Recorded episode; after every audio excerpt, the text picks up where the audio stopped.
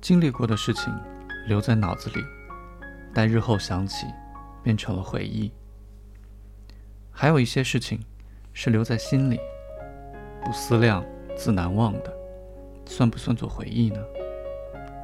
也算作一种深刻的回忆吧。深刻的回忆是最难处置的回忆。我想，这包括有两种：一种是努力要保存的，一种则是努力要忘记的。努力要保存的回忆是不敢去触碰的，似乎一触就醒，犹如梦一般，犹如惊鸿一般，转瞬便会逝去的。这样的回忆，在我生平有过几回，其中有一回是重庆。那次走重庆，是从成都乘火车去的，夜里才到。第二天一早便上船去三峡了。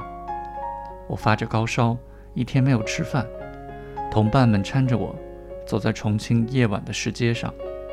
在我混乱的脑海里，重庆的印象是一座巨大。而狰狞的石堡，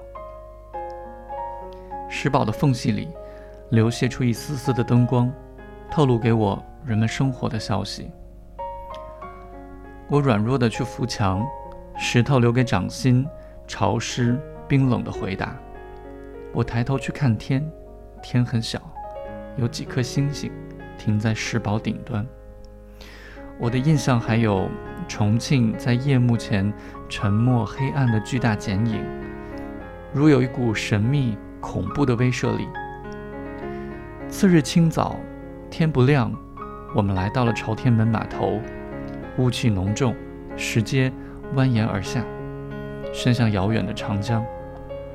灯光这里一点，那里一点，走到江边的石阶道路无比漫长。长江永远在雾气中隐约的闪光，我气喘吁吁，筋疲力尽，汗流如注。我绝望地对伙伴说：“什么时候才到呢？”天总是不亮，时间散漫地平铺而下，多么辽阔的江岸啊！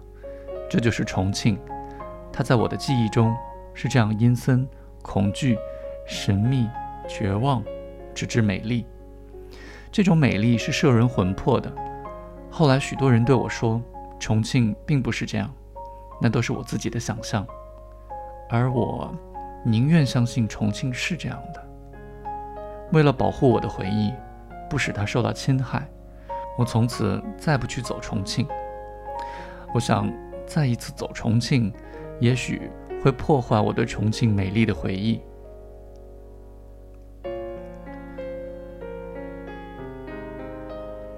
另一种努力要忘记的回忆，往往总是使人沉痛的回忆。人生中，都难免会有几回。我曾经尝试用快乐的旅行和游戏抹淡那种回忆的印记。我还用许多哲人的道理说服自己，将那种回忆解释成平凡的事物。我又期望时间的作用，岂不料，时间过去的越久，那回忆。却越是鲜明，因为一次又一次的想起，将它筑得越发坚固，似乎长在了生命之中，要与生命共存亡。最后，我试图以重复的方式去消灭它，我决心从我的回忆上再走一遍，将它摧毁。重走一遍几乎叫人心碎，事过境迁，那一日的情形却更加历历在目。且又虚无缥缈。我来回的走着，回忆在我脚下成了废墟，尸骸还存。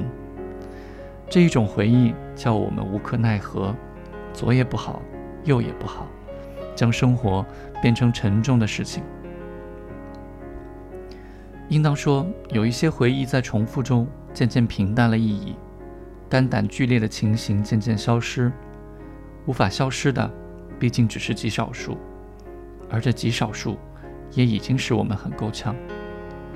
最终，我们只能将这个回忆留在心底，使用我们逐渐磨练成熟的毅力和意志，承受它的压迫，我们轻易不去碰它，能绕开且绕开。我想，还有一种回忆具有这两种特征：它是人既不愿保存又不愿消灭的，它使人产生矛盾的心情。我曾经目睹过这种回忆的场面，那是在欧洲的一个牧场，棕色、黑色和白色的马匹在碧绿的草地上漫步。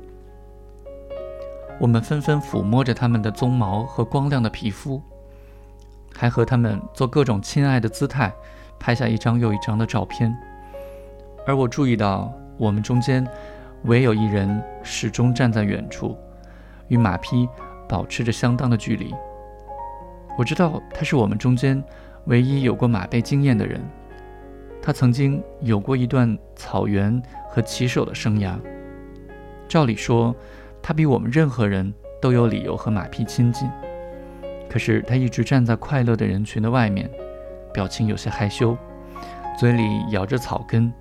他既不走近，也不远去。后来我们参观马房，两排马房中间是一条走廊，我们从高大的马匹之间穿行而过。这时候，我看见他忽然站住脚步，伸出手拍了拍一匹马的脑袋。他的眼睛变得温情似水，然后他吐出草根，非常温柔地骂了声“操”。我想，这大约就是这第三种回忆的情形，它使人怦然心动。所有这些回忆，在某种程度上操纵着我们的行为，它们使我们去某一些地方，不去某一些地方，做某一些事情，不做某一些事情。它们使我们的人生增加了累赘，拖了这些累赘，我们的道路越走越乏，脚步越来越沉。然而，也正因为他们，我们的人生才有了一些积累，经验和情感都没有像竹篮打水那样，到头来成一场空。这就是回忆给我们的财富。